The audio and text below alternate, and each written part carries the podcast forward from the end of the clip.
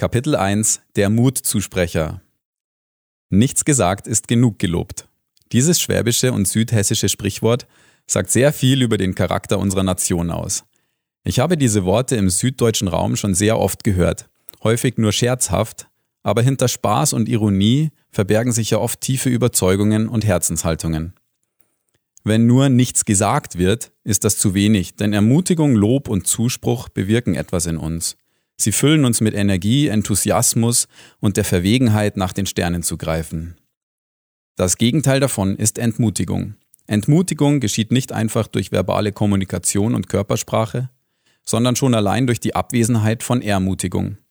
Entmutigung lähmt uns, raubt uns jegliche Lebensfreude, saugt uns die Kraft aus den Knochen und lässt vor allem jegliche Motivation schwinden. Entmutigung geschieht oftmals völlig unbewusst, und das ist das Gefährliche daran. Neulich habe ich an einem strahlenden Nachmittag noch ein paar letzte Dinge draußen erledigt. Da es schon dämmerte und ich so schnell wie möglich fertig werden wollte, flitzte ich durch unseren Garten, hochkonzentriert, um so effektiv wie möglich zu sein. Unsere Kinder spielten draußen und mein fünfjähriger Sohn hatte gerade mit einem Hammer und ein paar Nägeln etliche Holzstücke zu einer Brücke zusammengenagelt, die eine Holzterrasse mit dem Sandkasten verband. Voller Freude und Stolz sah er mich an und sagte, Schau mal, Papi, meine Brücke. Völlig in Gedanken nickte ich nur kurz, sagte, hm, und erledigte meine letzten Handgriffe. Als ich dann ins Haus kam, saß mein Sohn wie ein Häufchen Elend auf dem Schoß meiner Frau und war frustriert, völlig entmutigt und traurig. Auf meine Frage, was denn los sei, brach er in Tränen aus und antwortete, Du hast mich überhaupt nicht gelobt für die Brücke, die ich gebaut habe. Ich hatte meinen Sohn nicht bewusst entmutigt. Ich hatte einfach nichts gesagt und ihm durch meine Körpersprache vermittelt, dass ich keine Zeit hatte. Seine Brücke war für mich nicht wichtig genug, um meine Arbeit zu unterbrechen. Das war das Problem. Das führte in diesem Moment dazu, dass er verletzt und traurig war, weil er von mir nicht bestätigt und ermutigt worden war. Aber es hatte auch weitreichendere Folgen. Er wollte auf einmal nichts mehr mit Hammer und Nägeln zu tun haben. Immer und immer wieder ermutigte ich ihn dann dazu, doch mal wieder eine Brücke zu bauen. Ich baute sogar eine mit ihm zusammen. Trotzdem dauerte es Wochen, bis er sich erneut darauf einließ und wieder voller Freude und Motivation mit Hammer und Nägeln arbeitete. Dieses Erlebnis hat mir wirklich zu denken gegeben. Zum einen hat es mir gezeigt, wie schnell man ein kleines Pflänzchen abknicken kann, völlig unbewusst und ohne jegliche Absicht. Zum anderen hat es mir verdeutlicht, wie viel Pflege, Zuwendung und Ermutigung es dann braucht, bis wieder eigene Motivation, Freude und Enthusiasmus da sind. Während ich einfach in diesem Nichts gesagt ist genug gelobt Kontext aufgewachsen bin und mir meistens überhaupt nicht bewusst ist, wie wenig ich lobe, kommt meine Frau aus den Südstaaten der USA, das krasse Gegenteil. Dort wird ständig ermutigt mit Worten wie Good Job oder Awesome, selbst dann, wenn es wirklich hundsmiserabel war und es aus deutscher Sicht definitiv nichts zu ermutigen gibt.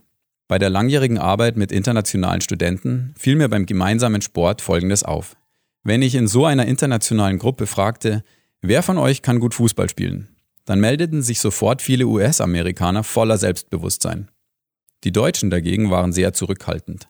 Vielleicht waren Einzelne dabei, die sich zaghaft meldeten und ganz bescheiden meinten, ein bisschen. Beim Fußballspielen war ich dann oftmals völlig überwältigt davon, wie gut die Deutschen spielten und wie mittelmäßig die Amerikaner. Damals habe ich mich oft gefragt, woher dieser extreme Unterschied in der Selbstwahrnehmung kommt. Die einen, die sich völlig überschätzen und vor Selbstbewusstsein strotzen, und die anderen, die jeden Grund hätten, selbstbewusst aufzutreten, sich aber völlig unterschätzen. Heute kenne ich die Ursache. Unser Selbstbewusstsein und unsere Selbsteinschätzung sind stark davon abhängig, wie viel Ermutigung und Entmutigung wir im Leben erfahren. Ein Entmutigter existiert vor sich hin.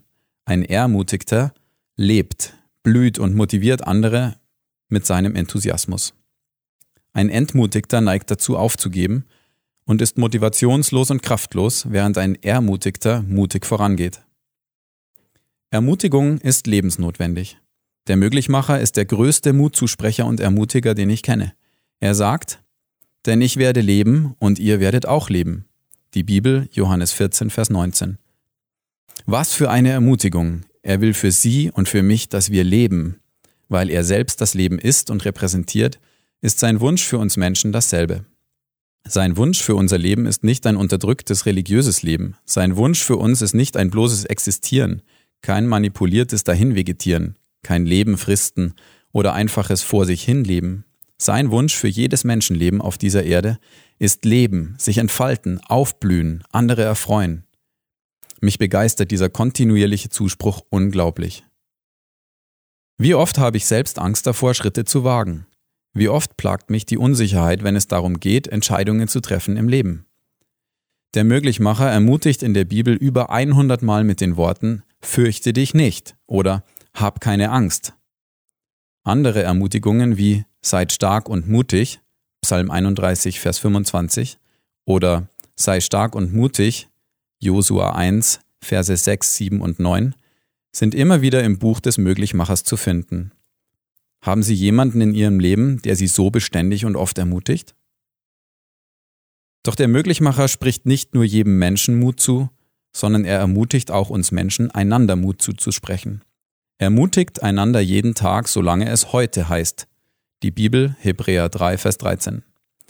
Wie alle Verse in der Bibel steht natürlich auch dieser Satz in einem Kontext. Und es ist immer hilfreich, diesen Kontext, also die Verse davor und danach, selbst zu lesen und darüber nachzudenken. Aber eins wird aus diesem Vers deutlich. Der Mutzusprecher will, dass wir uns gegenseitig jeden Tag Mut zusprechen. Eben jeden Tag, solange es heute heißt. Und wie oft benutzen wir dieses Wort jeden einzelnen Tag? Heute muss ich noch das erledigen. Heute ist ein schöner Tag. Ich will aber heute dies und jenes tun. Was du heute kannst besorgen, das verschiebe nicht auf morgen und vieles mehr. Stellen Sie sich vor, was passieren könnte, wenn wir das tatsächlich ernst nehmen würden. In unserem Zuhause, an unserem Arbeitsplatz, im Sportverein, einfach überall.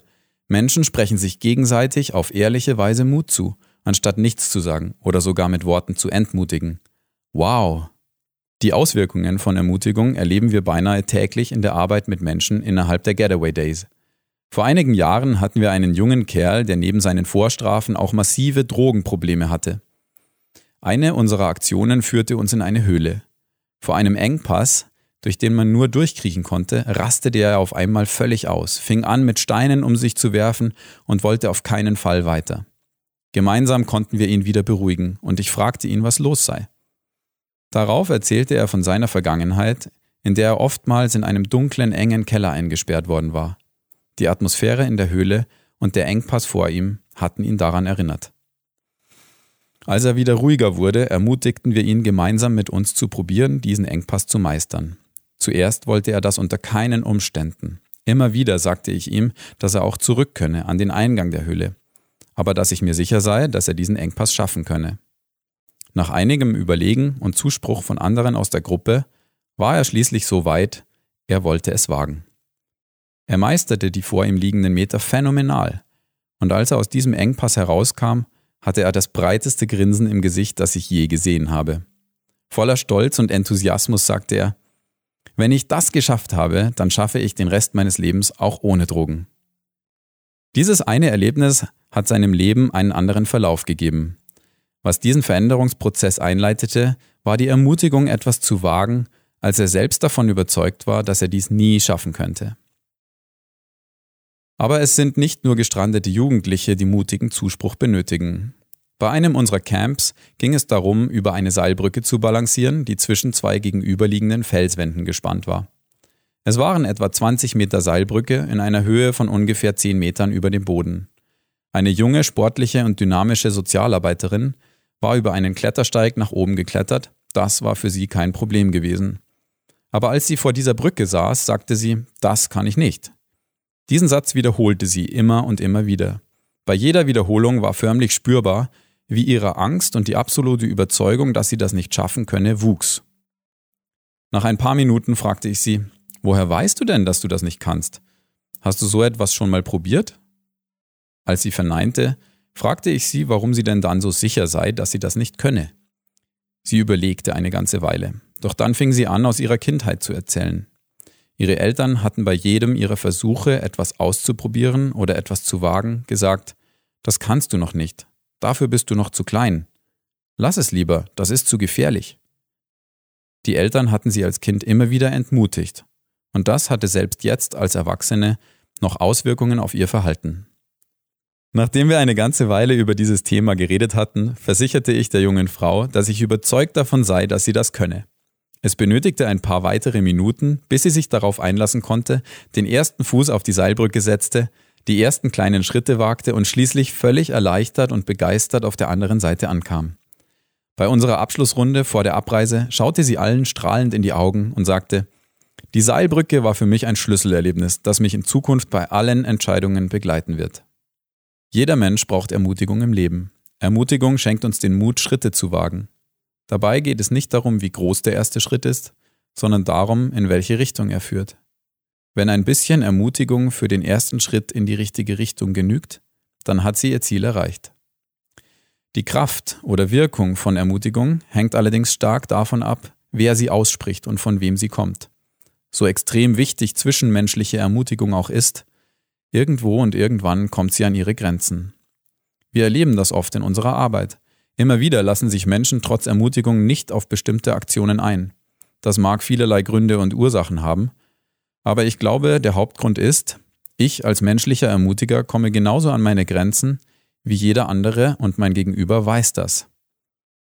Ich liege immer wieder falsch darin, wie ich Menschen und Situationen einschätze.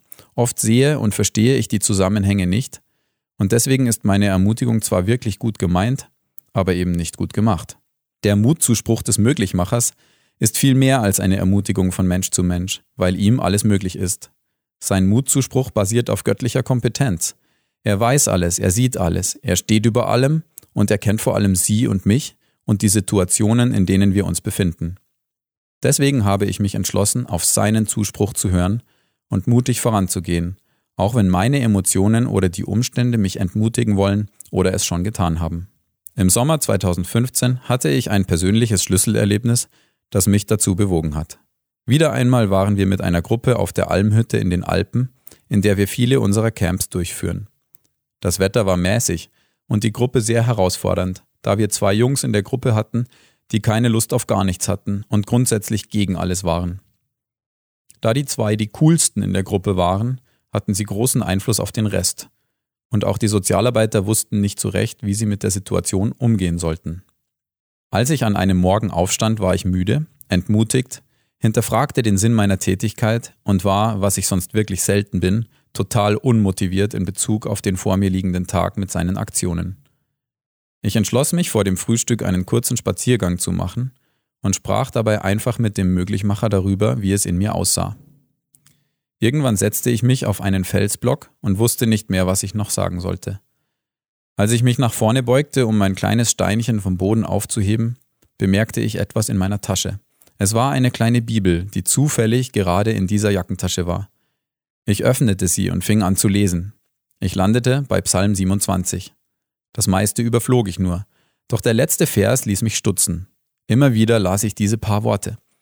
Vertraue auf den Herrn, Sei mutig und tapfer und hoffe geduldig auf den Herrn. Psalm 27, Vers 14. Was für ein Zuspruch. Vertraue auf den Möglichmacher, sei mutig und tapfer. Alle vorher erlebten und durchlebten Zweifel und Emotionen waren wie weggefegt. Mit neuer Energie und voller Motivation und Lebensfreude lief ich zurück zur Hütte.